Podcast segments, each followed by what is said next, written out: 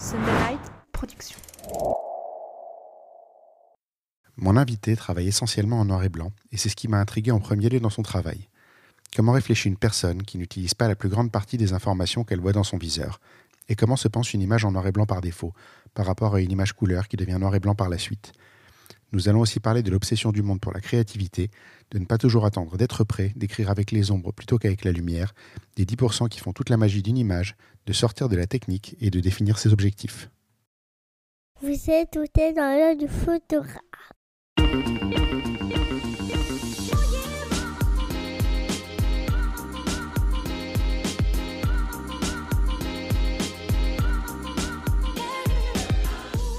Bienvenue dans ce podcast par un photographe sur un photographe pour les photographes. Je suis Julien Pasternak et aujourd'hui, je vous emmène dans l'œil de Gauthier Van Lieshout.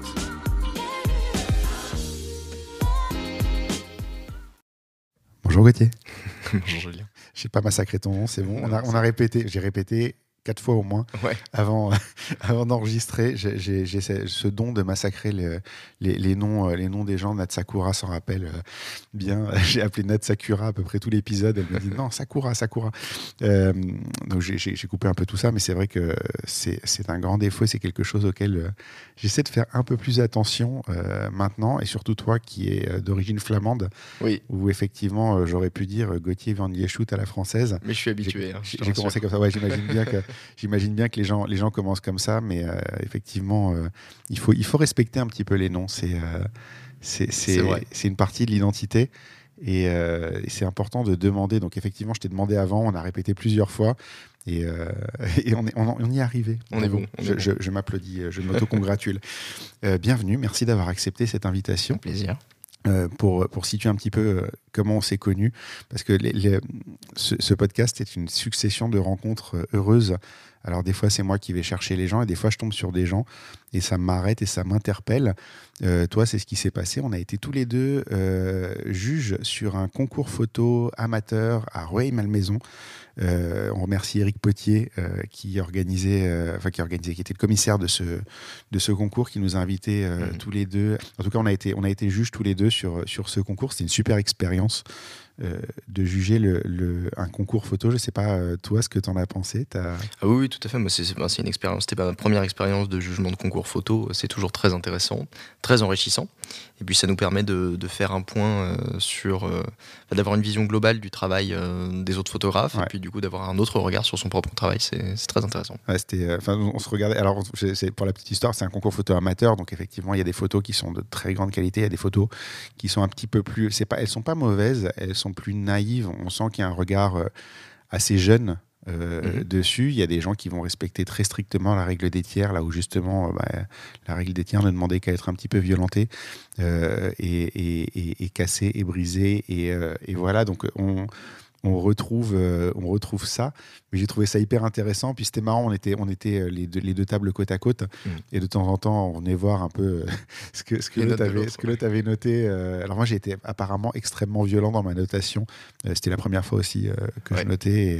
Et, et- et effectivement, j'avais pas euh, intégré euh, certaines, certains usages, on va dire, de ça. Donc j'ai- j'élimine euh, assez, euh, comme, comme je fais quand je fais mes photos en fait. Mhm. Mes photos, j'en jette 90%. Et, euh, et là, j'ai jeté effectivement quand j'ai vu la courbe à la fin euh, qui était euh, assez, assez vers le bas. On m'a expliqué que non, c'était pas tout à fait comme ça qu'on jugeait, donc euh, désolé aux gens euh, que Ouais, j'ai un des- peu Il y a des massacré. codes hein, dans, Ouais. le, dans le jugement. Ouais. euh, Mais j'étais pareil au début. Mais toi, toi c'était pas la première fois que tu jugeais Non, non, non, ça faisait plusieurs fois. D'accord, ok. Parce que c'était vraiment. Il y, en a, il y en a- il y a eu un cas, toi, tu étais parti, tu as dû partir un petit peu plus tôt.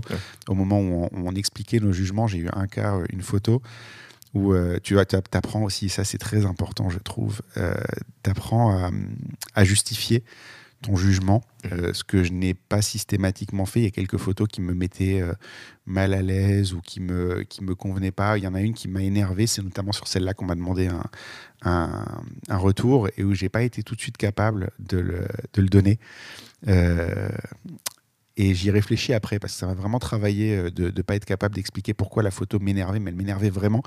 Et en fait, je me suis rendu compte, c'est quelqu'un qui a fait une photo assez abstraite et mon regard tournait en rond dans la photo. Et il se trouve, c'est pas, pas de bol pour lui, mais bon, ça m'aurait énervé probablement un petit peu moins, mais quand même, si ça n'avait pas été le cas, il se trouve que j'ai changé de lunettes, j'ai mis des verres progressifs et que je suis encore en train de m'y adapter au bout d'un mois. C'est horrible, ça d'ailleurs. Le pauvre a été victime. bah voilà, toi, toi, tu sais pas encore, mais, mais quand, quand tu as 40 ans et que tu commences à avoir la vue qui baisse et que, et que voilà, bah, tu passes au verre progressif, et effectivement, ça demande une vraie adaptation. Mm. Et donc, je me suis retrouvé prisonnier de cette image euh, que vous deux, vous n'avez pas jugé aussi durement, mais vous lui avez mis un 10 que j'aurais dû lui mettre. Moi, je lui ai mis un 6, je mm. crois. Euh, et, euh, et, en fait, mon, regard était prisonnier de cette image, tourner, tourner, tourner, tourner, tourner. Et ça m'a énervé. Et je n'ai pas été capable de lui expliquer sur le coup. Maintenant, j'ai compris. Et je trouve que c'est une très bonne expérience, en fait, d'être capable, maintenant, de comprendre ce genre de choses-là, ce qui n'était pas forcément le cas, où je vais à l'instinct, moi, euh, souvent. Et, euh, c'était une, une, très, très grande leçon. Hmm. Et c'était un bon cours d'empathie aussi, parce que hmm, tu es, face à des gens, et, quand, tu, quand tu les casses euh, sur leurs photos, effectivement, c'est pas, c'est pas très sympa pour eux. Il y en a qui peuvent se décourager, alors qu'en réalité, surtout ils pas ça. Quoi. Surtout qu'on les casse très vite, ouais. alors que parfois on passait 4 jours à faire, à sortir une image. Quoi. Ouais. Ouais, et nous, on fait ça en 5 secondes. Donc Exactement. Oui, c'est vrai que c'est. Euh, d'ailleurs, c'est aussi une vraie leçon quand toi tu soumets des photos à un concours, c'est que tu réalises à quel point euh, c'est jugé rapidement. Bien sûr. C'est euh, incroyable parce qu'en fait, tu, effectivement, tu lèves la photo. tu vas passer 5 secondes quand elle n'est pas terrible, 20 secondes quand elle est bonne, ou quand elle pose une vraie question et que tu essaies de comprendre ce qui se passe dedans. et des fois, tu n'as pas de recul sur cette image-là. Il y, en avait une, c'était un visage c'était une, cave, une photographie d'une cave mhm. euh, avec euh, ça, ça figurait un visage avec deux yeux, un nez. Et de près, je l'ai pas vu et de loin, je l'ai vu. Et en fait, je suis passé complètement à côté au moment de juger. Mhm. Euh, c'est assez.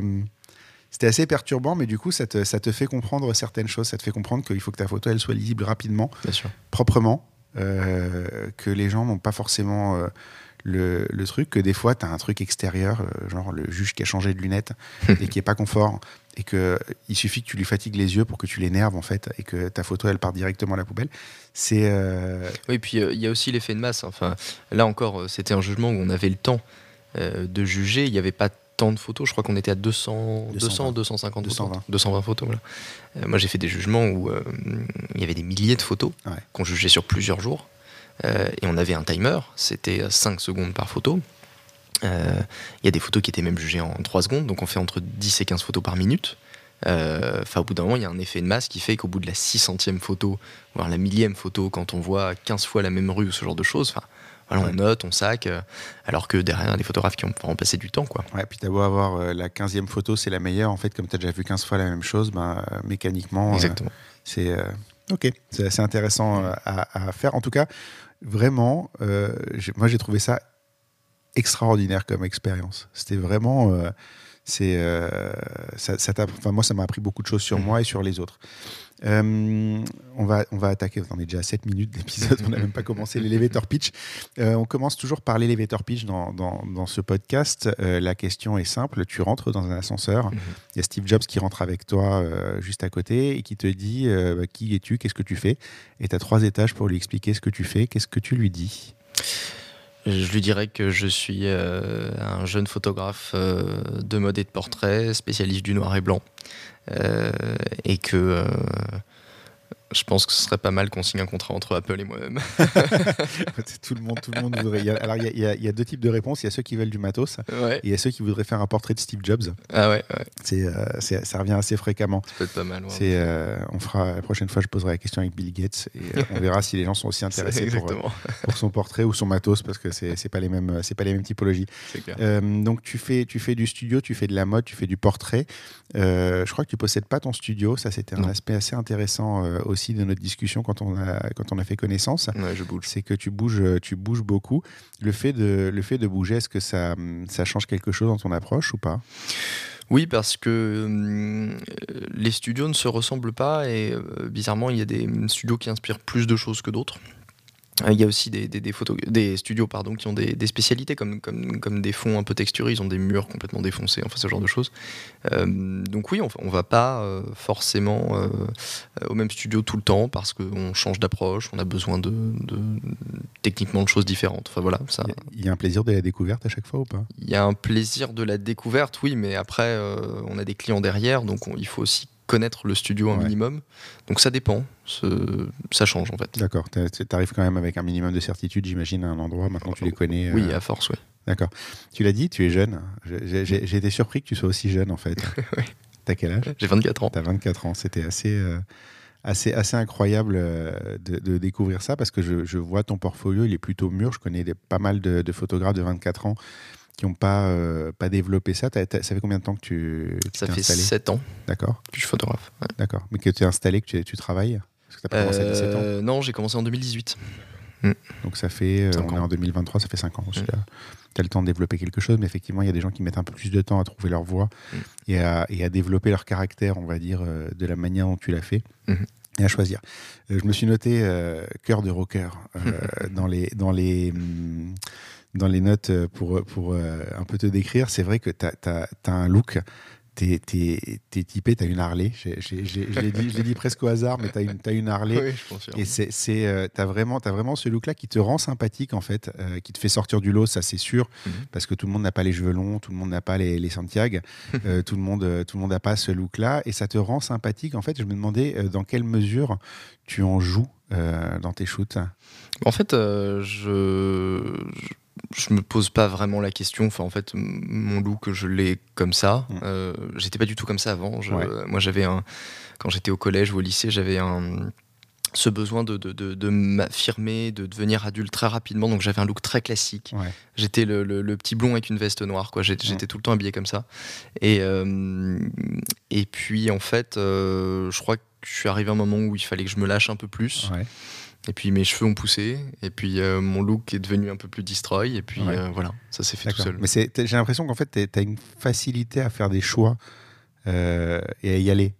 Pas oui, forcément donné à tout le monde. Bah, peut-être, oui, mais je pense qu'aujourd'hui, on n'a on a plus vraiment le temps de se poser 40 000 questions, donc Mm. Ouais. faut y aller, quoi. Mais t'es, pas, pas, en tout cas, tu te sens pas prisonnier d'un moule Ah non, du tout. Non, non, pas du tout. Ça, non, mais c'est important. C'est, c'est très, très important parce que du coup, tu vois, on- on- en rebondissant là-dessus, on va reparler de, de- du noir et blanc. Mhm. Euh, j'ai, dit, t'es, t'es davantage axé vers le noir et blanc, c'est l'essentiel de ta production. Mm. Mais euh, il y a noir et blanc et noir et blanc. Euh, toi, tu as un noir et blanc qui est très tranché, qui est très distinctif, euh, qui va loin.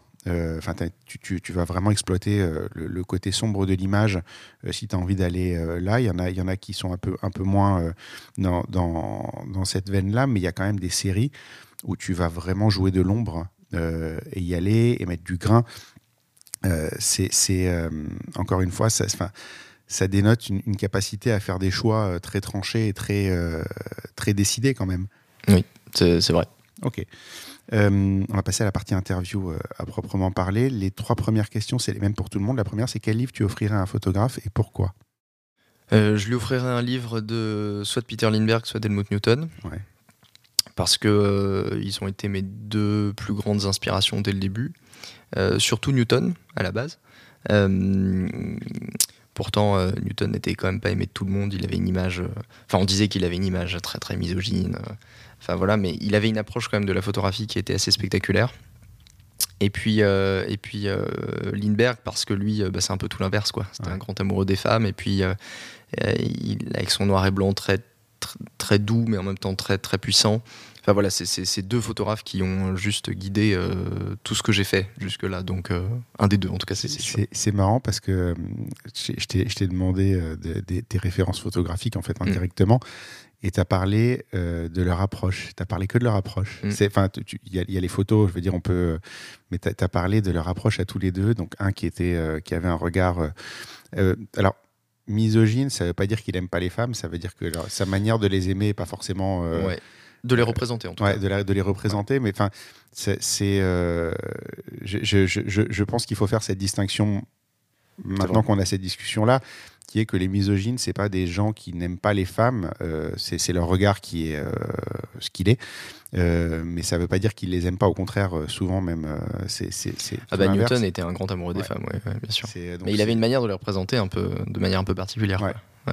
mais c'est mais c'est- c'est- c'est- c'est dans le regard en fait. Mais du coup, ouais, t'as- tu as parlé, as parlé de deux grands photographes, mais tu as parlé que de leur, euh, leur façon de voir, en fait. Il n'y a, que ça qui compte. non, non, mais c'est marrant parce que ça, va, ça, ça, ça, rebondit sur tout ce que j'ai noté après, en mm. fait. Et euh, ça, ça, en dit beaucoup, en fait, sur, euh, sur ton approche assez rapidement. c'est quoi pour toi être créatif? Être créatif, bah, ça, c'est une grande question parce que. Surtout aujourd'hui, en fait, où la créativité, on en parle partout, tout le temps. Euh, dans tous les supports de communication, tous les médias. Enfin voilà, la créativité a vraiment sa place aujourd'hui. Euh, euh, c'est presque un, must-have pour démarrer, pour être artiste. Il faut être créatif. Il faut être créatif, voilà, c'est vraiment ça. Et, c'est même quelque chose qui est recherché. Hein. Enfin, quand on regarde un petit peu, il suffit de regarder le marché de l'emploi, des offres. vous avez un profil créatif. C'est pas un profil créatif en fait. surtout pour des jobs de commercial. Ouais, c'est comme ça, parce que c'est partout en fait. C'est devenu très galvaudé. C'est ça. Donc il faut être créatif. Alors créatif, ouais, qu'est-ce que ça veut dire? On ne sait pas trop. Je pense que euh, dans, l'inconscient collectif, ça veut juste dire euh, avoir des idées. Euh, mais même ça, je trouve que c'est quand même assez flou, avoir des idées. donc, moi, je dirais qu'être créatif, c'est juste avoir une idée qui n'est pas forcément celle de tout le monde, ou qui viendrait comme ça immédiatement, et surtout savoir comment la réaliser. je pense que c'est assez important de être un bon créatif, c'est quelqu'un qui maîtrise euh, toute la chaîne finalement. Pas être forcément dans le moule et savoir comment matérialiser euh, ce que tu as dans la tête. il, y a une, phrase que j'aime beaucoup, c'est euh, il y a ceux qui ont l'idée et ceux qui la développent. Et donc pour moi le créatif, bah, c'est peut-être celui qui fait les deux. Bonne, très bonne réponse. Qu'est-ce qui te fait déclencher? Qu'est-ce qui me fait déclencher? En fait, euh, je me, enfin, je me pose pas du tout la question. C'est l'instant. C'est, euh, euh, je crois qu'il y, a un moment où il faut y aller. il faut déclencher parce que ce que je vois dans mon viseur, je me dis ça, ça va être beau. Et donc 99% du temps, c'était ça. Enfin, il fallait déclencher à ce moment-là. Il faut y aller, quoi. Ouais, c'est l'instant. C'est le, le, le, moment de faire. C'est l'action, en fait. C'est l'action, ouais. C'est pas du tout une, une finalité technique. Mm. Genre, ça y est, je suis prêt. Non, pas du tout. Des fois, il faut déclencher avant d'être prêt. Oui, c'est souvent les meilleures surprises en fait. Ah bah, euh, quand tu vois, quand tu vois, on a tous eu une photo floue euh, totalement ratée euh, qui fonctionne très bien. Qui fonctionne très bien. Parce qu'on a déclenché au bon moment alors qu'on n'était pas prêt. Bien sûr. Ok, très bonne réponse aussi. la première question que je vais te poser, c'est le, noir et blanc. Pourquoi le noir et blanc Pourquoi tu as choisi cette voie? Et au-delà du fait d'avoir choisi le noir et blanc, pourquoi un noir et blanc aussi tranché et il est personnel en fait ton noir et blanc? Pourquoi? Le côté tranché, euh, quand j'ai appris la photo, euh, il y a un photographe euh, qui s'appelle Daniel Kendi, qui était un photographe amateur en club, qui m'avait invité dans son studio et puis il m'a dit une phrase absolument extraordinaire. Il m'a dit quand on gère la lumière, en fait, on ne gère pas la lumière, on gère les ombres. Et alors j'ai tout compris ce jour-là. Je me suis dit, bah oui, évidemment, euh, on parle toujours de lumière, mais en fait, la lumière, on s'en fiche. Enfin, c'est le résultat de l'ombre qui compte. Et, euh, et, en explorant de manière très basique et très technique les schémas de lumière, je me suis dit, mais c'est dingue comme l'ombre a une influence euh, sur la force d'une photo. et donc, bah, finalement, une photo sans ombre, pour moi, est une photo plate qui n'a pas d'intérêt. Donc, euh, bah voilà. Donc le résultat inverse, c'était de faire des photos assez tranchées. Et puis alors le noir et blanc, euh, ça c'est assez inexplicable. après mes références sont quand même noir et blanc. Hein. Peter Lindbergh, Newton, tout ça. tous ces gens-là sont, sont, quand même des grands photographes du noir et blanc. Mais je comprends pas la couleur. Je, n'arrive pas. À... Je sais pas. Il y a trop d'éléments en fait pour moi en couleur. On n'arrive pas à se concentrer sur quelqu'un. Euh, quand il y a de la couleur, parce qu'on va être attiré par son pull rouge ou par euh, le fond qui est bleu ou ce genre de choses. Euh, alors que le noir et blanc, on ne peut que se concentrer sur, sur ce qui se passe et pas le reste. c'est marrant ce que, tu, ce que tu viens de dire par rapport à l'ombre. Je crois que c'est l'erreur, parce que la photographie, on va te répéter à, tort et à travers, c'est écrire avec la lumière. Et, et, je crois que finalement, un peu comme l'instant décisif de Cartier-Bresson, qui ne veut pas du tout dire ce que mm. ça veut dire, euh, photographie, ça ne veut pas du tout dire ce que ça veut dire finalement de, ce que tu viens de me dire. C'est clair. C'est écrire avec les ombres en fait. C'est écrire avec les ombres. Tu mets des petits points de lumière au milieu des ombres, mais au final, toi, ce que tu vas gérer, c'est l'ombre. C'est l'ombre. Bien sûr. Avant de, avant de gérer la lumière, ce qui est, euh, ce qui est une bonne. Donc en fait, quand, quand je dis as un style très typé, assez sombre, avec du grain, en réalité, c'est pas que tu recherches le sombre et le grain, c'est que tu te concentres sur les ombres Bien et sûr. que, et que du coup, euh, c'est ça qui fait euh, la distinction de ta photo. C'est tout à fait ça. D'accord. Donc d'un aspect purement technique d'analyse, on est passé encore une fois à, à- à de l'émotion et à de, à, de, à de- à de la perception en fait. Mm. D'accord. Intéressant. Euh, du coup, tu as commencé à répondre. C'est quoi la différence entre noir et blanc et couleur? Bah oui, bah c'est ça. hein, c'est vraiment euh, le noir et blanc nous permet euh, de nous concentrer que sur ce qui se passe, sur l'essentiel, Mm. selon moi. Euh, alors que la couleur, on va chercher autre chose. Quoi. On- on- en couleur, il, faut une cohérence que, qui, qui, personnellement ne m'intéresse pas beaucoup. Mhm.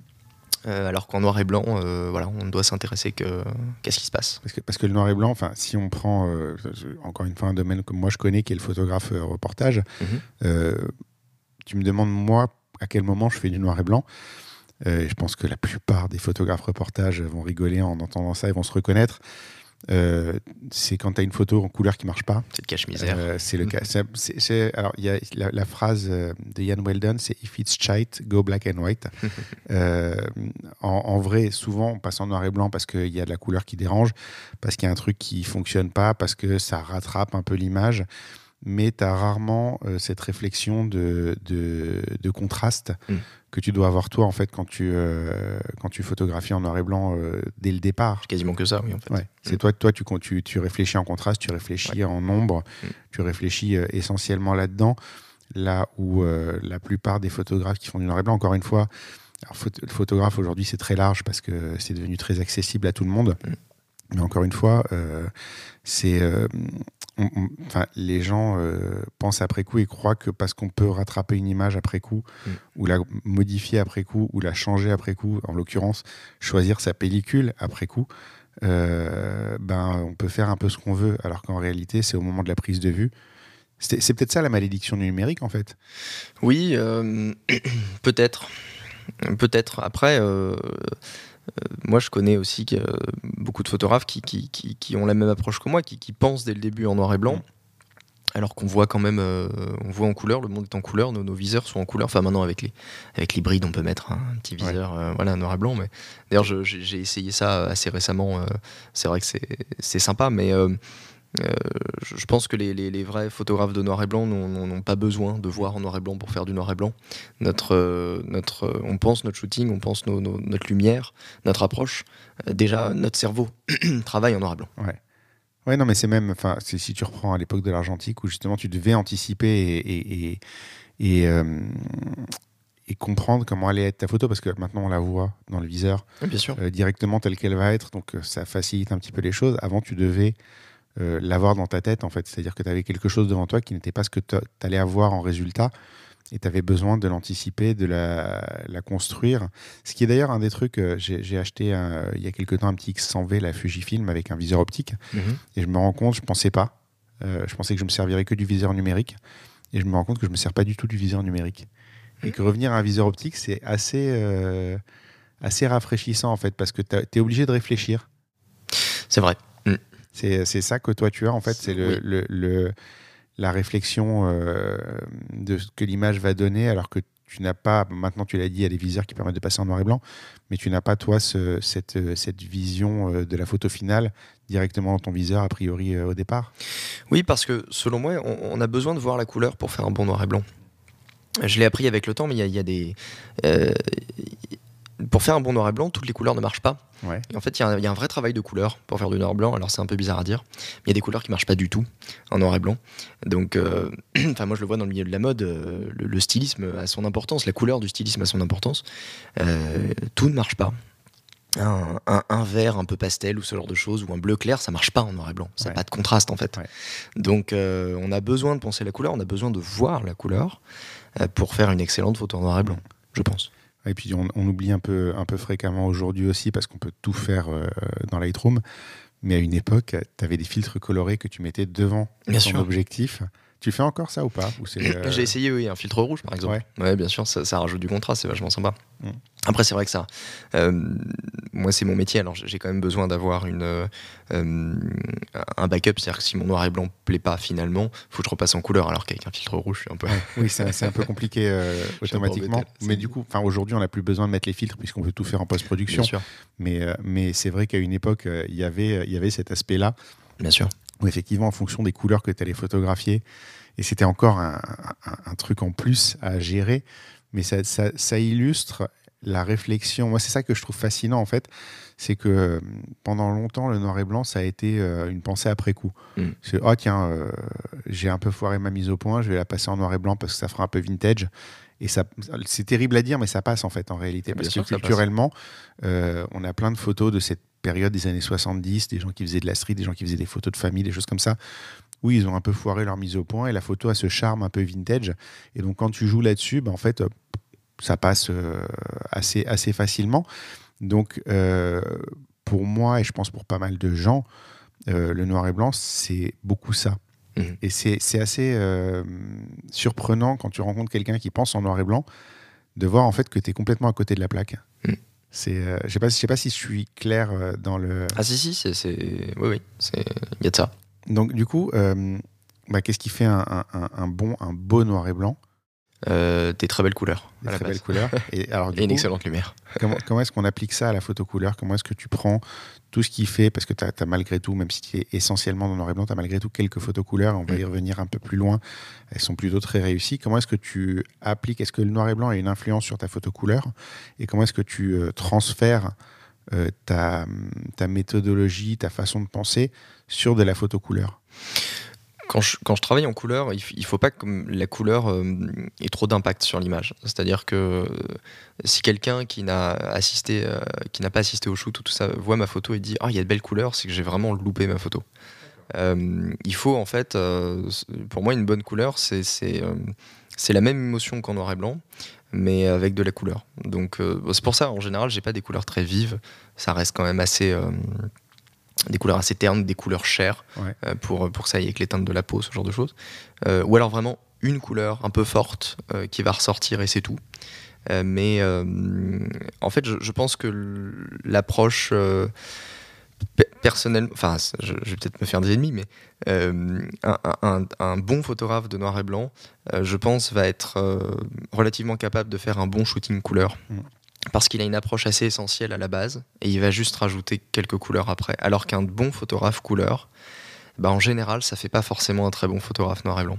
Parce qu'il a tellement cette approche euh, réelle avec plein de couleurs, et ce genre de choses. En général, il, en oublie l'essentiel et du coup, en noir et blanc, il se loupe parce qu'il il a plus cette dominante colorée dont il a besoin pour que sa photo soit réussie. Donc ce que tu dis, c'est qu'en fait, comme toi, tu fais du noir et blanc, tu rajoutes un élément en douceur, en fait, parce que tu t'y vas pas. Euh, oui, c'est ça. Tu vas pas franco en mettant des couleurs de tous les côtés. Tu mm. vas rester relativement monochrome. Oui. Mais effectivement, bah, il y a la, la, composante couleur qui est. En fait, c'est pas que tu fais de la couleur, c'est que tu, ne fais, tu fais du pas noir et blanc quelque part. c'est bizarre à dire. C'est un peu ça. Mais, euh, mais la réalité, c'est que tu restes sur euh, une photo de contraste. Mm. Dans laquelle tu rajoutes un élément de manière très modérée et très en fait, c'est peut-être ça le, le, Ok, je, je, crois que je comprends en fait que tu rajoutes vraiment par petites touches mm. jusqu'à ce que tu décides que ça va trop loin et là t'arrêtes en fait. C'est un peu l'idée. Ok, alors que quelqu'un qui fait de la photo couleur, euh, il doit soustraire tellement de choses qui sont euh, essentielles à sa photo que bah, s'il n'a pas la base de la photo noir et blanc, bah, sa photo ne peut pas marcher en fait. Ou alors c'est un hasard, euh, un heureux hasard. C'est vraiment ça. C'est assez intéressant comme, comme approche. Mais donc, en, gros, en gros, tu vois en contraste. Si je, si je résume, en euh, fait. Si je résume bien, c'est que ton, ton, approche, elle est essentiellement basée sur le contraste. Mhm. Ce qui est une bonne approche aussi en, en couleur, parce que ben, tu, rajoutes, tu, rajoutes une composante aussi, qui est le contraste. C'est quelque chose euh, que je me surprends à faire de plus en plus euh, ces derniers temps. C'est si je suis en train de pêcher une image en street, par exemple, ou dans un événement quelque part, je vais attendre que le sujet se mette pile à l'endroit où ça contraste bien. Mhm. Ce que je faisais pas forcément avant. Avant, j'avais tendance à déclencher euh, beaucoup, mais je, retiens le, je, retiens, je retiens le contraste. Euh, on, a, on a commencé par le côté noir et blanc. Je me suis beaucoup arrêté dessus parce que c'est un petit peu ce qui m'a sauté aux yeux quand on a, quand on a fait connaissance. Ça doit pas masquer le fait euh, que tu es avant tout un très bon portraitiste euh, et que bah, euh, si tu fais pas une bonne photo, le noir et blanc c'est juste un choix artistique, mais si ta photo elle est pas bonne, bah, en noir et blanc elle sera pas meilleure forcément. Donc le, ton noir et blanc c'est un choix artistique, mais c'est un choix artistique qui est là pour sublimer la photo. Mais avant toute chose, il faut faire une bonne photo. et, et, le portrait, j'ai déjà, dû, j'ai déjà dû le dire avant, moi, c'est un vrai questionnement, le portrait pour moi. Je pense, je soupçonne en réfléchissant un petit peu sur ma pratique que je me suis un peu caché dans le reportage, dans le sens où dans le reportage, si euh, la photo ne marche pas, bah, tu as un élément hors de ton contrôle qui te permet de dire que c'est pas toi, euh, c'est l'autre. Euh, dans le portrait, tu n'as pas cette, mm. cette possibilité parce que tu es en charge de la lumière, de, du choix de, des gens qui t'entourent, du choix du matériel, du choix des réglages. Euh, tu as le temps de faire tes réglages, euh, même si tu l'as dit, euh, ben, des fois, il faut déclencher alors que tu n'es pas prêt. et si ça marche pas, ben, c'est pour toi. Il hmm. n'y a pas de, y a pas de, y a pas d'échappatoire. si le maquillage était raté, c'est toi qui as choisi la maquilleuse et c'est toi qui as accepté le maquillage. Si la lumière est pas bonne, c'est toi qui as mis en place les lumières ou c'est toi qui as supervisé la mise en place des lumières c'est pour toi. Euh, donc les, les, les, questions que je me pose, ça, va, ça va, essentiellement être qu'est-ce qui fait un bon portrait, euh, mais je vais diviser la, la, la, question en deux parties qui sont ces deux parties ma manière de fonctionner. C'est-à-dire que dans un premier temps, il faut comprendre, dans un deuxième temps, il faut, faire. Euh, donc la première question comprendre, c'est qu'est-ce qui fait un bon portrait pour toi? C'est une, c'est une alchimie, en fait. C'est un mélange de plein de choses, plein d'éléments. Euh, qui sont euh, euh, à 90% contrôlés. Et il reste quand même sur chaque shooting un 10% de pas contrôlé, et c'est ça qui fait que ça marche ou pas. La magie est dans les 10%. Bah oui, vraiment, on peut. On peut moi j'en ai eu plein, hein, des shootings où tout était contrôlé, tout était parfait, le make-up était parfait, le, stylisme, la coiffure, la lumière, machin. Ça marche pas. Mm. C'est pas pourquoi ça marche pas. Euh, alors ça agace, parce qu'on se dit mais euh, tout est parfait et ça marche pas. Et à l'inverse, d'autres shootings où euh, bah, parce que plein d'éléments techniquement on n'est pas prêt et puis on sait pas pourquoi ça marche. Mm. et en même temps, heureusement qu'il reste ça, parce que sinon je pense que j'aurais arrêté depuis longtemps, parce qu'on s'ennuie. Donc il faut garder cette, cette magie, mais bon, c'est vrai qu'il il y a un travail technique conséquent. Enfin, moi, j'ai passé beaucoup de temps à apprendre la photo tout seul.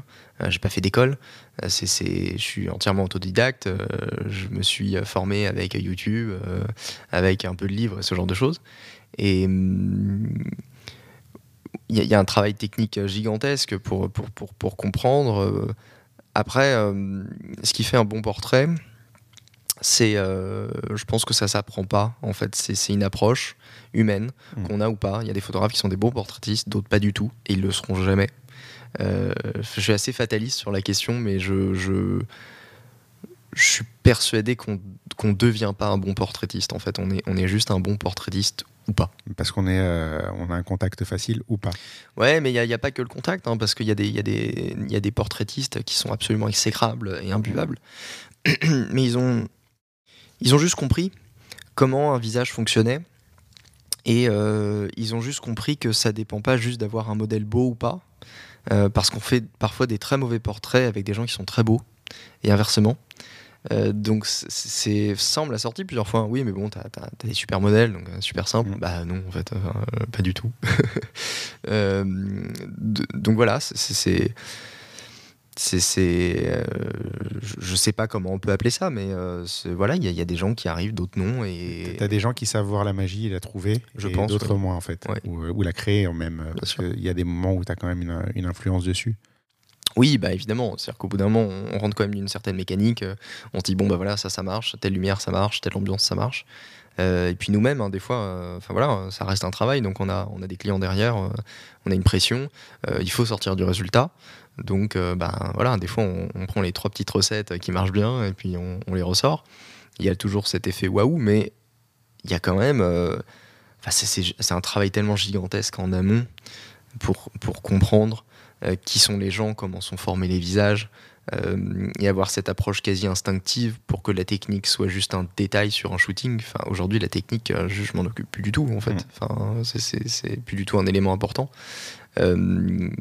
que à force, oui, ça, on rentre dans une mécanique et on, sait comment ça fonctionne. Tu as dit un truc qui m'interpelle. Du coup, il y, a, une il y a l'anatomie du visage aussi qui joue euh, pour toi? Ah Bah oui, euh, on photographie pas un visage avec des mâchoires ultra carrées euh, type personne de l'Est que un visage très rond d'une personne qui est un peu forte, tout ce genre de choses. Enfin, on photographie pas une personne blanche comme une personne black. Enfin, il y a plein de choses en fait qui, qui, qui, qui changent. Un visage ne ressemble pas du tout à un autre. Donc, ouais, clairement.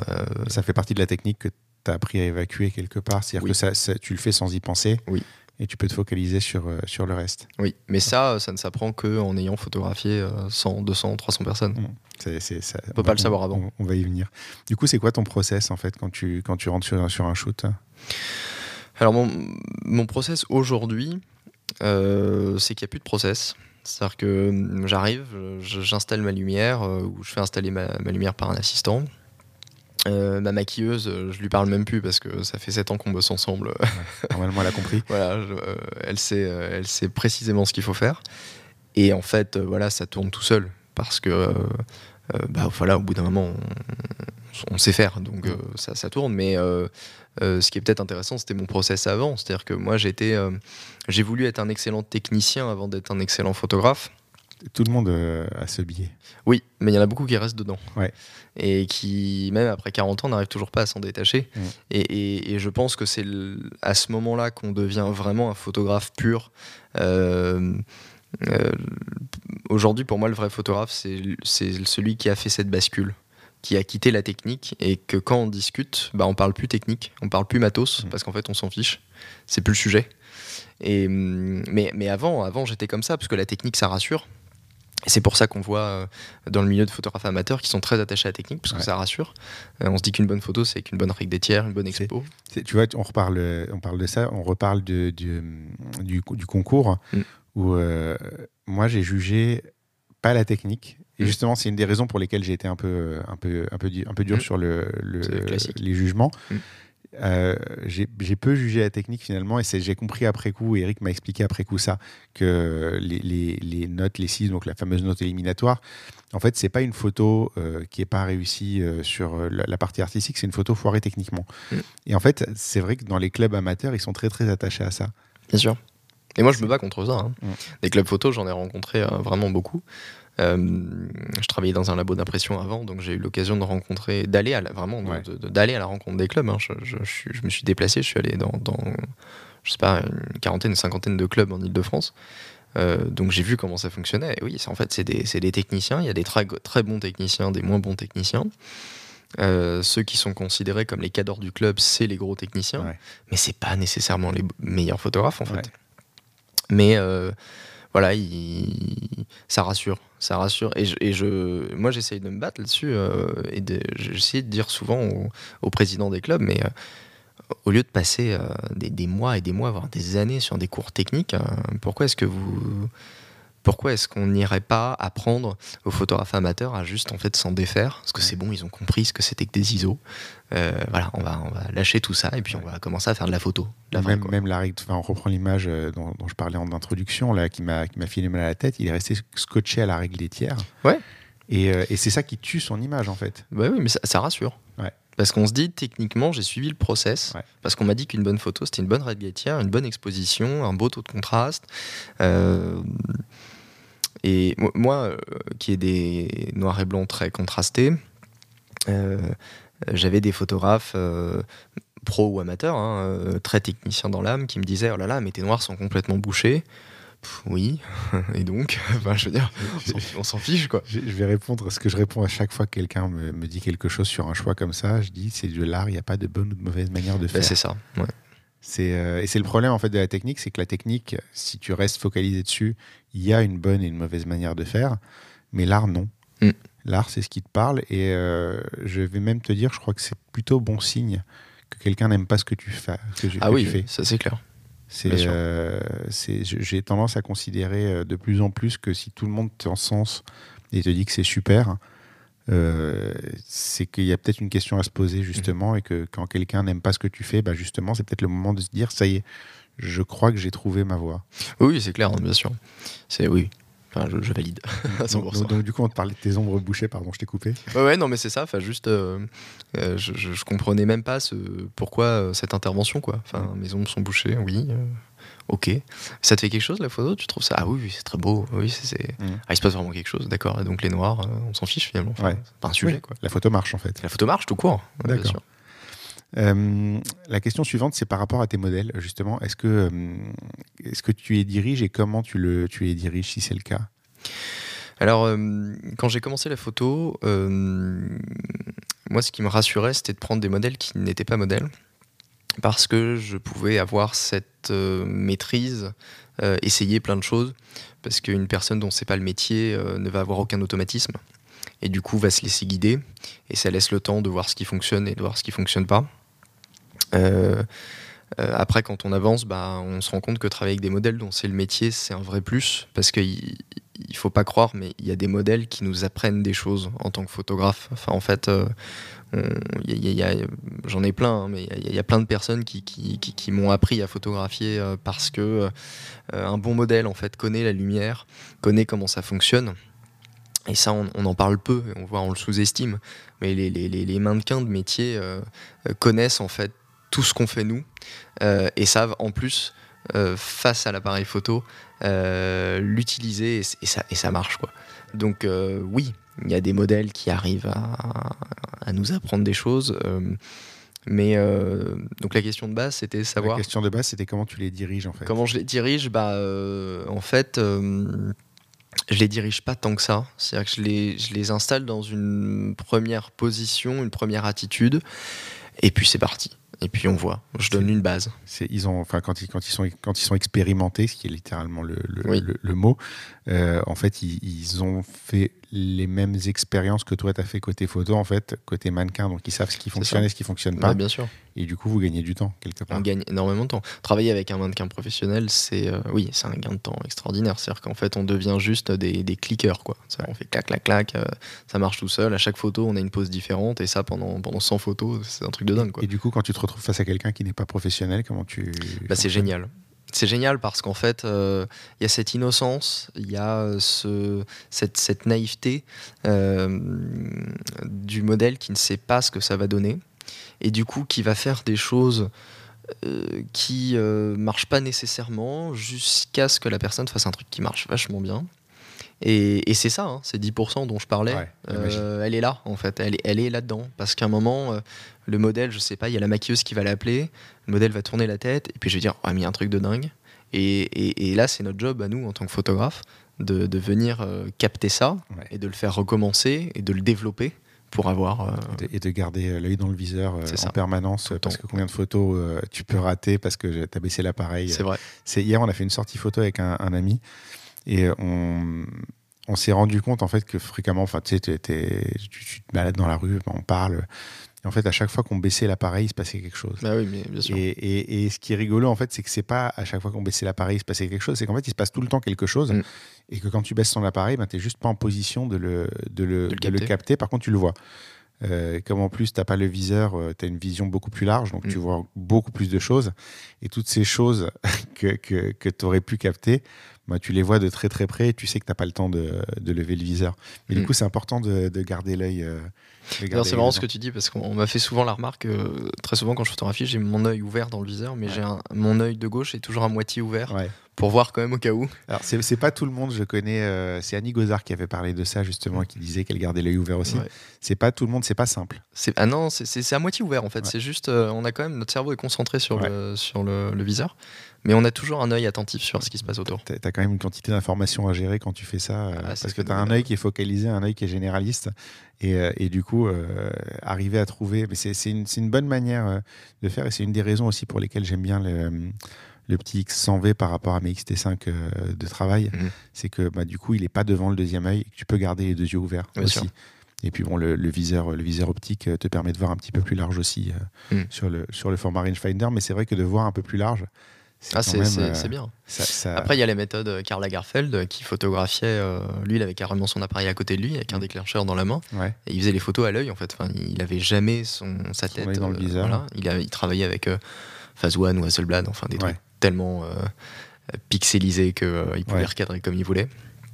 Et voilà, il déclenchait comme ça avec le pouce. euh, il avait son petit déclencheur dans la main et euh, je, je- je crois que c'est la meilleure des manières en fait. C'est de même plus avoir d'appareil photo. Je, je connais pas trop ses photos à Karl Lagerfeld. Ah, il a fait des bon, bons trucs. euh, ouais, Ouais, il a fait des bons trucs. d'accord. Bah, en même temps, bon, c'était quand même un génie, hein, ce mec-là. Ouais, comme oui, c'était un génie de tout, mais le truc en fait, c'est que génie de tout, euh, spécialiste de rien.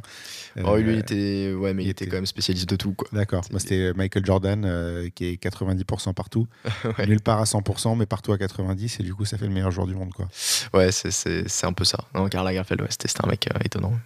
Tu as, tu as pas rencontré si Non, non, j'aurais bien aimé. C'est- le grand malheur de ma vie quand j'ai appris qu'il était décédé. Je, je me suis dit, j'ai vraiment loupé un truc. Il avait pas d'âge en fait. Moi, j'ai été très surpris d'apprendre son âge quand il est décédé, Ah oui, oui, oui. parce que jamais euh, j'aurais pensé ça. Mm. Euh, C'était vraiment le type qui était là depuis toujours, Mm. qui a- t'avais l'impression qu'il serait tout le temps là. Et, euh, et c'est vrai que le jour où il est disparu et qu'on te dit il, avait, il devait avoir dans les 80 ans quand Ouais, il, est décédé, je me dis mais attends, lui il avait 80 ans. Ouais.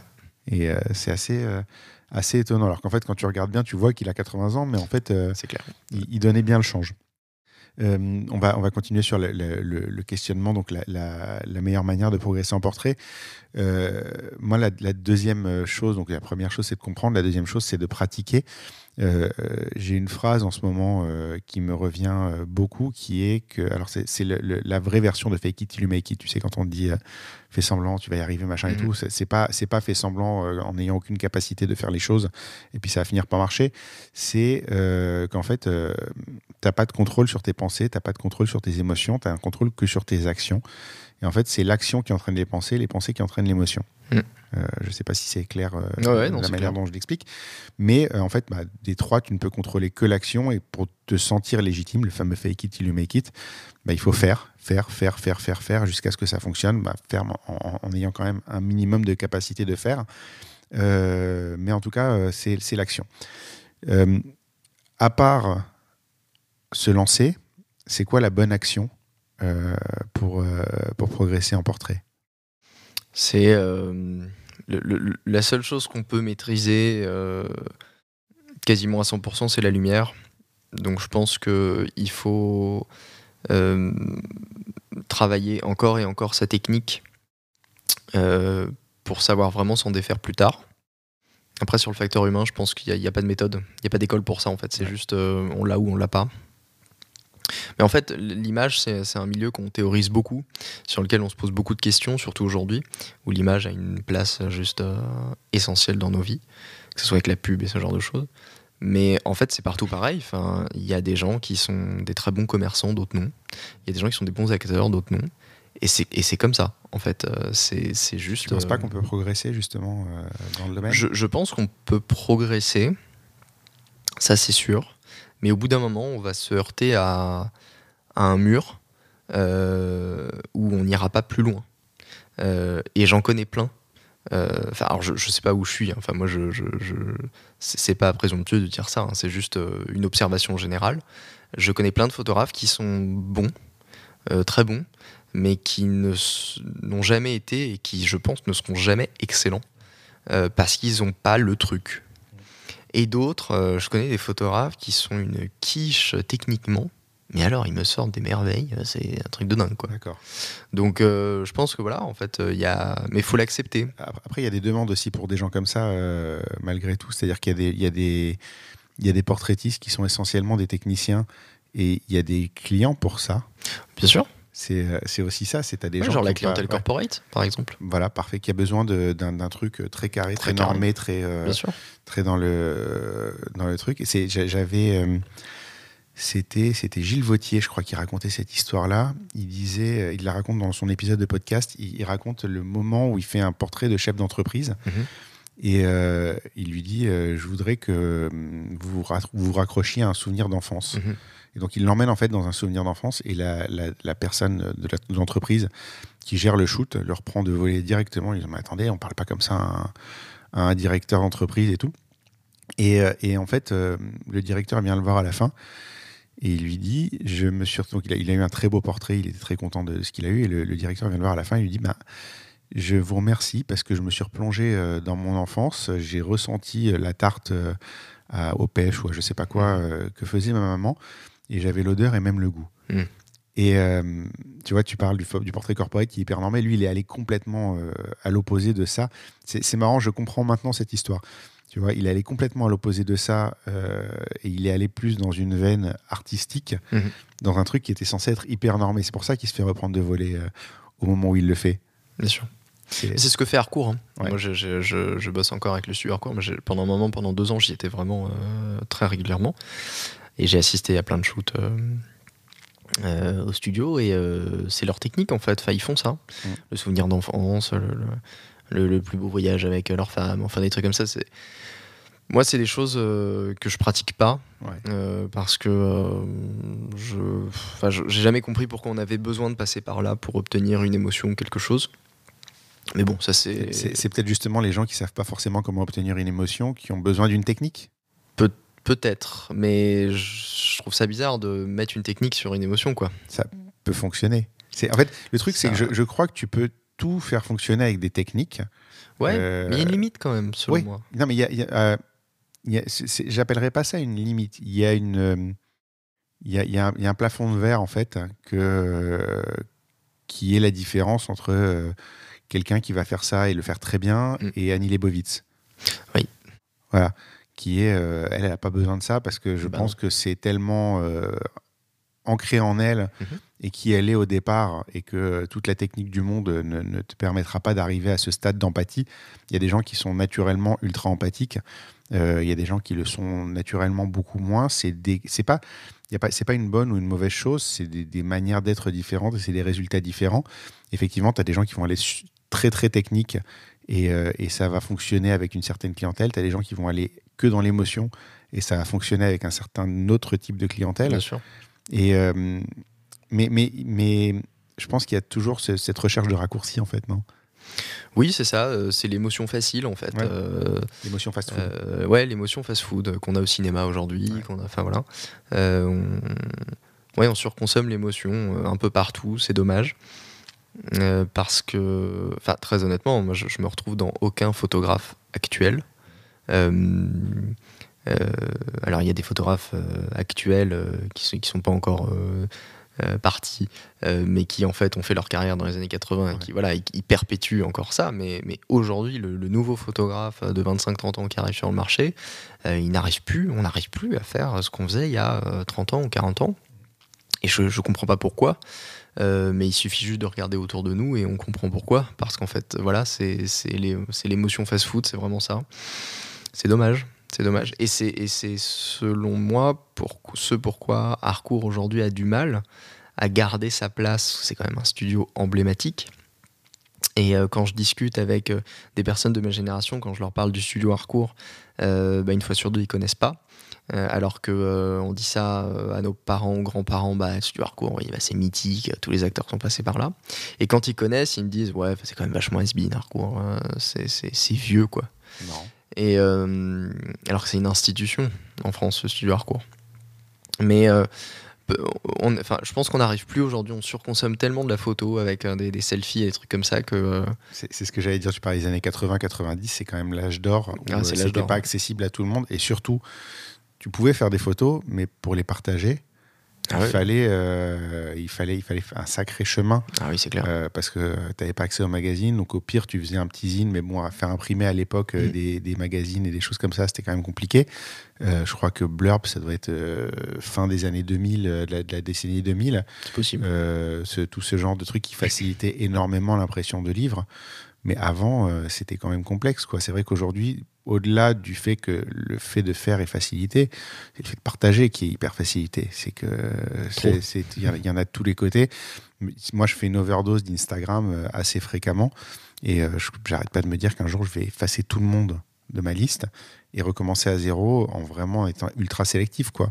Ce qui est hyper complexe, en fait, en vrai. Moi, je, je, c'est marrant, je suis dans la même euh, vague en ce moment. Euh, j'ai essayé de faire un tri et on se rend compte en effet qu'on qu'on supprime pas Je grand crois, je monde. crois que c'est une lame de fond. euh, Ouais. D'une manière générale, je crois que la plupart des gens commencent à en avoir vraiment marre, en fait. de- Oui, oui, mais on, a- on, on commence à avoir fait le tour hein, des, Ouais. des- des réseaux sociaux et tout ça. Euh, Il y a eu, allez, il y a eu quoi? Il y a eu 10 ans vraiment de, de mode intense. Ouais. Mais aujourd'hui, en fait, des- Euh, on le voit, hein, même d'un point de vue algorithmique, euh, c'est la vidéo qui passe Ouais. en priorité. Déjà, la photo a beaucoup moins de place. Alors, est-ce que les photographes doivent devenir des, des vidéastes pour continuer leur carrière Il vaut mieux rester là où il y aura peut-être un peu moins de monde à l'avenir. Ouais, je pense que aussi, tout le, tout le, ça va écrémer un petit peu de notre côté et euh, on n'aura peut-être pas le même marché, mais euh, il n'y aura pas non plus la même concurrence. Quoi. C'est vrai. On aura, ouais, ouais, je, je pense aussi. Mais euh, voilà, la photo, quand même, s'essouffle de plus en plus. Les laboratoires d'impression vont mal parce qu'on n'imprime plus. Euh, les Les magazines. coûtent cher. Ouais, ouais, mais c'est vrai. Et puis, euh, le papier coûte une fortune, en effet. Euh, Il y a euh, les, les magazines qui vont mal aussi. Ouais. Enfin, les, les magazines qui subsistent encore aujourd'hui, c'est les gros, quoi. Ouais. Les, les petits magazines, ils tombent. Donc oui, euh, la photo va pas très très bien. Mais c'est peut-être un peu la faute des réseaux sociaux. Mais euh, de toute façon, on y serait arrivé un jour ou l'autre. Enfin, Ouais. Non, de toute façon, c'est une évolution euh, d'une manière générale. Ah Puis tu vois, l'intelligence artificielle, euh, là, il y a un nouveau grand jeu. On est en plein dans les, euh, dans les grèves et les choses comme ça. Et tu vois des photos de Macron générées par intelligence artificielle en train de faire plein de conneries. Bien sûr, Euh, et c'est- effrayant, c'est bluffant. c'est parce qu'aujourd'hui, il n'y a plus de limite à ce que tu veux exprimer. En fait, là, la photo, tu as quand même besoin d'avoir les éléments devant toi pour exprimer un message. Aujourd'hui, tu peux générer absolument n'importe quoi. Euh, J'ai vu une photo de Macron qui roule une pelle à Macron, quoi. c'est euh, quand même. Enfin, il n'y a, plus de limite. Et effectivement, je sais pas. euh, je sais plus quoi en penser à un certain stade. Je, je pense qu'il faut l'accepter parce que de toute façon, c'est une évolution logique et c'est pas nous, juste petits photographes, qui allons réussir à. Ouais.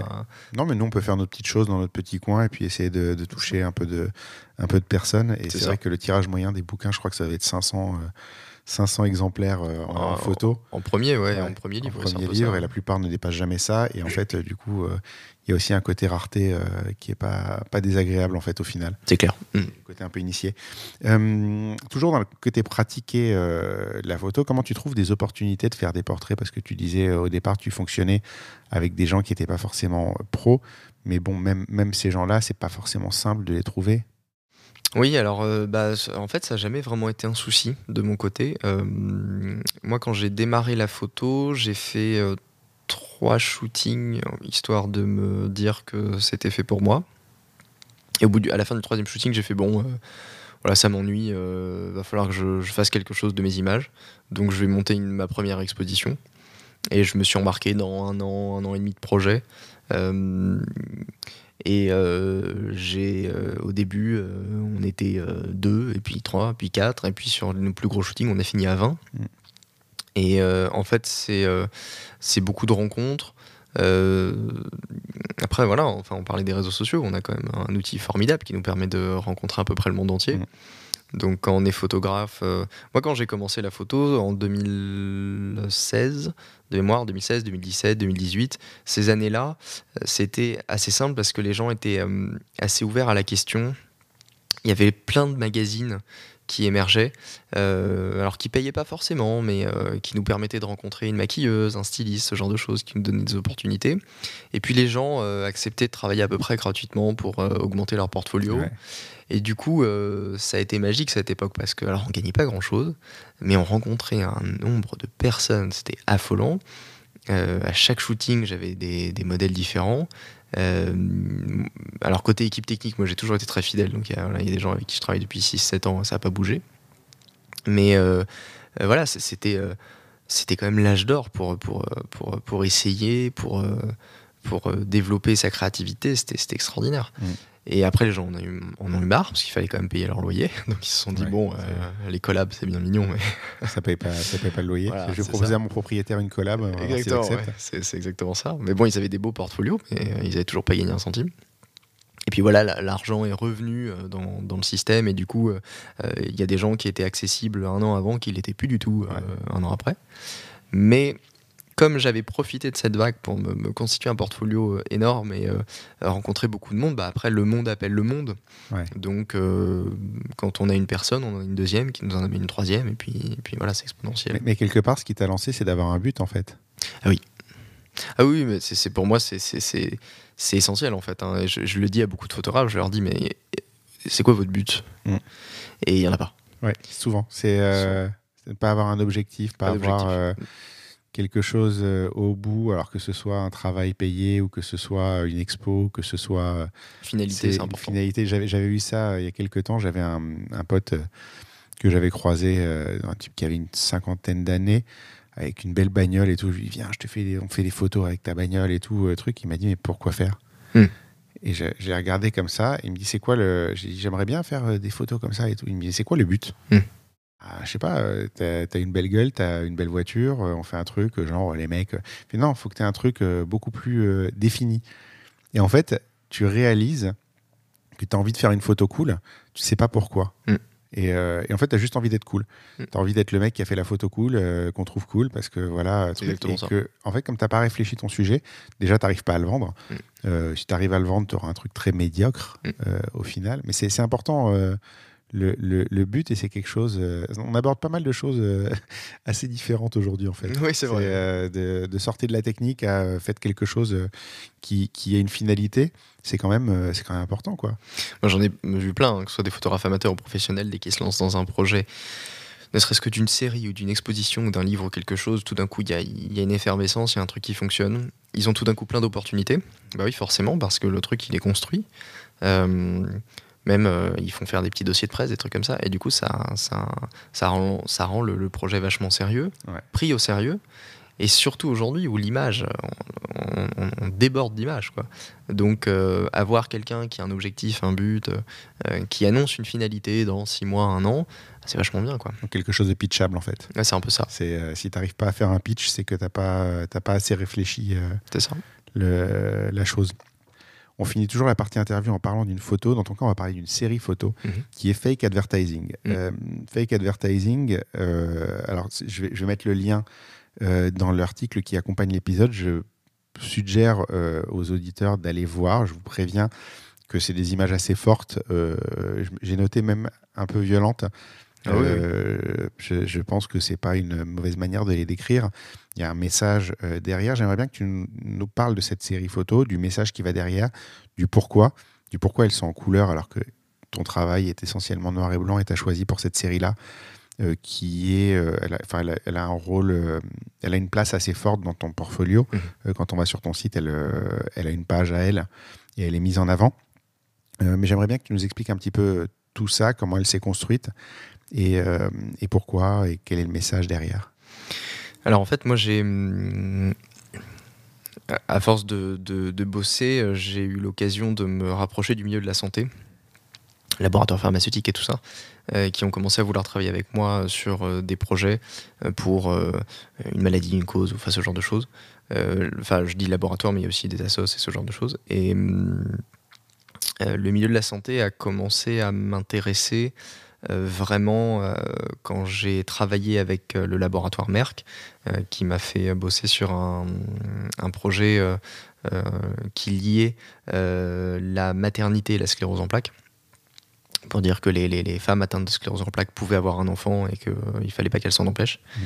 Et hum, alors, au-delà du fait que c'était un projet très intéressant, il y a eu un livre, une exposition, tout ça, et, ça continue encore aujourd'hui, alors que le projet est fini depuis euh, deux ou trois ans. Euh, je me suis dit, euh, euh, le milieu de la santé est très intéressant parce que, alors côté empathie, là je crois qu'on a poussé les curseurs à 10 000%. Ouais. Euh, côté artistique, j'avais eu la chance d'avoir un, un- un labo pharmaceutique qui m'a quasiment donné carte blanche. Ça, c'était quand même euh, génial. Et puis, euh, je me suis dit, c'est bon, c'est bien, mais en France, parce qu'on est, on est un, un peuple comme ça, c'est quand même toujours très édulcoré. quoi. C'est toujours très gentil. Euh, moi, je suis toujours effaré euh, de voir que les pubs euh, euh, pour le cancer du sein ou le sida, enfin le cancer du sein par exemple, c'est euh, c'est une femme chauve euh, euh, qui a la main sur son sein avec un petit ruban rose qui est en train de se marrer. Enfin, non quoi. Enfin, je veux dire au Oui, bout d'un c'est moment. pas, euh, c'est pas représentatif de la réalité. euh, Absolument pas. Et du coup, euh, euh, moi, j'ai- connu, enfin, je connais encore aujourd'hui la maladie dans, dans mon entourage euh, très proche, euh, pathologie lourde. Donc, je sais ce que c'est, le, le- le réel. Euh, alors, oui, il y a des messages d'espoir à donner, mais parfois, il faut aussi montrer la réalité. Mm. Et j'ai commencé à m'intéresser un petit peu au travail étranger. Et puis alors, on regarde euh, en Angleterre, on regarde au Canada, et puis là, on se dit que leur communication santé n'est pas du tout la même. C'est une communication qui fait mal, qui attaque, alors qui attaque sur des sujets où on peut attaquer, hein, évidemment, on va pas Mm. reprocher à quelqu'un d'avoir un cancer du sein. Ouais. Mais par exemple, ils attaquent sur des sujets euh, euh, comme euh, la malnutrition, enfin la malbouffe, comme la cigarette. Il y a une, euh, je, me souviens plus de son nom, il faudra, il faudra regarder sur internet, mais euh, il y a une femme au Canada euh, qui fumait euh, un ou deux paquets par jour, qui s'est chopé un cancer des poumons et qui a décidé de se faire suivre par un photographe jusqu'au dernier moment, mais vraiment, vraiment jusqu'au dernier moment. Et ensuite, il y a les photos d'elle sur son lit de mort qui ont été placardées dans les rues. Bah, on a envie d'arrêter de fumer. Hein. Ouais. C'est, ça dissuade quoi. Et, euh, et je me suis intéressé à ça et je me suis dit mais pourquoi on fait pas ça en France? Eh ben, On fait pas ça en France parce que ça choque, parce qu'en France on a encore cette mentalité un peu fermée de se dire oulala non non je veux pas trop voir. Euh, moi ça m'a toujours fait rire hein, ce qu'on a sur les paquets de cigarettes. Enfin je veux dire c'est pas ça qui nous fait arrêter de fumer quoi. Et donc euh, et donc je me suis dit bah lance-toi, fais une fausse pub parce que tu sais pertinemment que ça va pas finir dans la rue. Mais fais une fausse pub sur des sujets un peu lourds et, et montre-les de manière un peu lourde parce que c'est lourd. Euh, alors c'est en couleur, c'est vrai, parce qu'aujourd'hui la communication dans la rue, elle est quand même globalement en couleur pour attraper l'œil, mais c'est quand même une couleur assez, euh, assez Ouais. terne. hein, euh, voilà. Et je me suis dit, bah vas-y, fais un truc un peu violent. Euh, et en fait, c'était le projet le plus fluide de toute ma vie. C'est-à-dire que j'ai- posé une lumière et j'ai eu le sentiment, pour la première fois, qu'il n'y avait pas ces 90%, mais il y avait ces 100% de maîtrise. Ouais. Euh, je, me suis, je voulais ça, j'ai eu ça. Et je sais pas pourquoi, j'ai fait ça sur deux jours et ça a marché, mais, mais, mais de, de- du départ jusqu'à la fin, ça, ça fonctionnait. quoi. Toutes les photos ont été faites en deux jours. Ouais. C'est franchement, j'ai l'impression que ça, aurait- ça aurait pu prendre plus de temps. Non, euh. non, euh, équipe de 5 personnes et puis un modèle différent par photo, il y en a 7 ou 8, je crois. Ouais. Et voilà, deux jours. euh, C'est enfin, assez impressionnant. Mais c'est vrai qu'elle euh, elle, elle sort, elle sort un peu de, de- du, du- du cadre de ce que tu fais par ailleurs, parce qu'on peut, on peut parler de New Humans, on peut parler des portraits, on peut parler de plein de choses. Celle-là, euh, à, à sa- enfin, clairement, tu lui donnes une place, euh, une place à part et elle, Mm. elle, elle- elle ressort énormément et c'est important de, de savoir. Alors, je vous préviens juste, les auditeurs, si vous allez voir que euh, c'est des images qui sont faites pour choquer Oui, c'est et marquant. que donc euh, ben, vous pouvez être choqué en allant les voir. Donc voilà, allez-y euh, en étant prévenu. Mais par contre, je pense que ça vaut le coup d'œil euh, d'aller voir ça. On arrive euh, à la conclusion de l'épisode. Euh, la première question de la conclusion, c'est quel est le pire moment de ta carrière? Le pire moment de ma carrière, euh, je pense qu'il est maintenant. Ah ouais C'est assez bizarre, mais euh, c'est maintenant parce que euh, j'ai, je, je me suis fixé des objectifs quand j'avais quand j'avais 16 ans que j'ai démarré la photo. J'ai- Je me suis fixé des objectifs que j'ai atteints. Et je crois que je les ai atteints un peu trop vite. Mhm. Et du coup, aujourd'hui, je fais un petit pas en arrière en me disant Bon, bah, t'as fait tout ce que tu voulais faire, euh, t'as obtenu tout ce que tu voulais avoir. Euh, donc maintenant, tu, tu fais quoi? Faut te trouver un nouveau but. mais c'est pas simple Ouais. quand on a eu tous les buts qu'on voulait atteindre avant. Mm. Enfin, en trouver des beaucoup plus ambitieux. Oui, bah, de toute façon, il n'y a pas de limite à l'ambition, c'est sûr, mais euh, peut-être que. Enfin, je sais pas, je, je me, je me questionne en ce moment. Peut-être que j'ai envie d'élargir un peu mon spectre, euh, faire d'autres choses. Euh, peut-être aussi avoir un regard peut-être un petit peu plus journalistique sur la question. Ouais. de la photographie. Euh, que la photographie soit plus juste euh, la seule chose, peut-être écrire un petit peu à côté. Enfin voilà, je me questionne en ce moment. Mais euh, ouais, je crois que c'est mon pire moment parce que j'ai jamais été confronté à ça en fait. ouais. Tu sais pas où tu vas en fait. Je, je sais moins où je vais. D'accord. C'est ce que tu disais tout à l'heure d'avoir un but en fait, et c'est vrai que c'est hyper important et que on peut euh, on peut se perdre. Après, tu peux tu pourrais tout à fait euh, poursuivre dans le commercial euh, dans la même voie pendant longtemps et gagner plein de sous. Mm. Mais euh, mais euh, est-ce que c'est ce que tu veux réellement Oh, quoi? Pas du tout, non, non ça m'in- ça m'intéresse pas. Et c'est et c'est marrant cette histoire de but parce qu'il y a plein de photographes euh, qui, ont des, qui ont des projets, des expos, que, que je suis pendant 6 mois, un an, deux ans. Et je leur dis, tu verras, après, tu auras la dépression post-projet. Ouais. C'est pas la dépression postpartum, mais c'est la, c'est la, la dépression post-projet. Et, et en fait, mais elle, elle est là, mais à chaque fois, quoi. C'est après les projets, euh, les gens, lors de leur vernissage, euh, les, les quelques mois où, où suit l'exposition, hein, ils sont comme des fous. Parce que ça y est, ils ont fini. Et puis alors, oh, après, il y a un down énorme. Ouais. et ils se disent mais qu'est-ce que je vais faire maintenant quoi? Et je suis dedans. bah, écoute, après c'est euh, on tombe, c'est, pourquoi est-ce qu'on tombe pour mieux rebondir C'est une phrase de, Batman Begins pour, les gens qui se demandent d'où viennent mes références. C'est pourquoi est-ce qu'on tombe Bruce C'est pour mieux se relever. Euh, quel est le meilleur moment de ta carrière? Le meilleur moment de ma carrière, je pense que c'est euh, je garde un souvenir exceptionnel de mon, premier projet d'exposition où on a fait un shooting où j'avais réussi à, réunir une vingtaine de personnes sur mon projet. En fait, on était plus un shoot, c'était un tournage, le truc. Enfin, il y avait tellement de monde. J'avais, j'avais plus d'assistants que de modèles quasiment. Enfin, c'était, c'était juste du délire. Et c'était un de mes plus beaux moments parce que j'étais arrivé à ce que j'admirais. Je me suis dit, mais ces photographes qui, qui arrivent à, à, fédérer des équipes de 10, 15, 20 personnes, c'est juste extraordinaire. Et au bout, de, euh, au bout d'un an de projet, j'avais réussi à faire ça. Et je crois que c'était le plus beau moment parce qu'on avait réussi à, faire privatiser euh, le château de Grousset euh, avec ses je sais pas combien d'hectares de terrain. c'était absolument exceptionnel, juste pour nous. On était 20 personnes. Euh, avec un matos de dingue. Et juste c'était fabuleux j'ai retenu un mot de ce que tu as dit c'est fédérer fédérer tu, tu, peux dire monter une équipe diriger une équipe tu aurais pu dire plein de choses comme ça. C'est fédérer, c'est un travail d'équipe quoi vraiment Bien sûr. Ah oui, oui, non, mais ça, moi, j'ai aucun souci à dire que je fais pas mon travail tout seul. Hein. Non, non, mais ce que je veux dire, c'est que tu, tu, tu peux. Euh, la, vision qu'on peut avoir euh, du photographe qui monte son shoot, c'est que ben, tu es un chef euh, d'entreprise quelque part, tu vois, et tout. Et aussi. Et, aussi mais, mais tu choisis de dire fédéré. Oui, fédéré. C'est, ça, ça, montre l'approche aussi, et c'est peut-être, c'est peut-être aussi là-dedans que se jouent les 10%. C'est clair. c'est clair. c'est clair. Dans, dans, ce, dans, cette espèce de partage des tâches. c'est la dernière question. Euh, qui est-ce que tu me recommanderais pour un prochain épisode? Euh, Je recommanderais. Euh, bon, je vais pas, je vais pas très loin parce que je vais parler de, ma compagne et de ma mère, qui sont, qui sont, qui sont aussi photographes. donc je parlerai de, Emma Martins, qui est une photographe portraitiste de mode, qui, donc, qui est ma compagne et qui a décidé de s'intéresser uniquement aux femmes de plus de 40 ans dans cette mouvance, euh, qu'on appelle la mouvance Silver, qu'on appelle en ce moment, qui vise à mettre en avant euh, les personnes de plus de 40 ans, euh, qui fait un travail vraiment intéressant.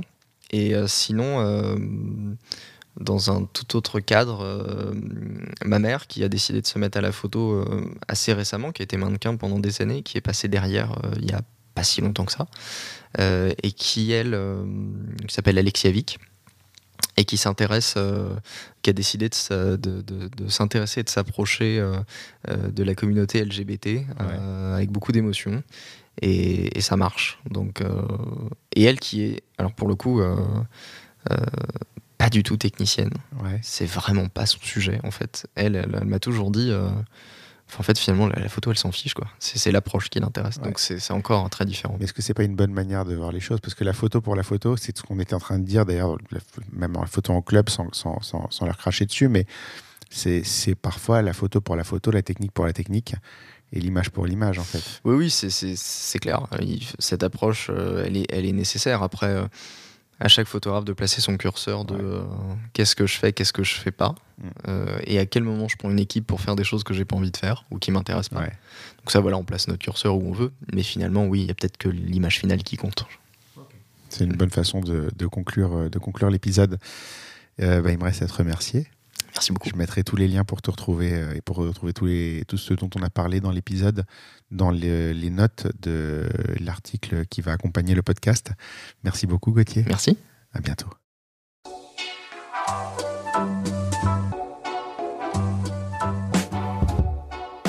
Merci d'avoir écouté cet épisode. N'oubliez pas de nous laisser une note et un commentaire sur Apple Podcast et Spotify, c'est important et ça nous aide à monter dans les classements.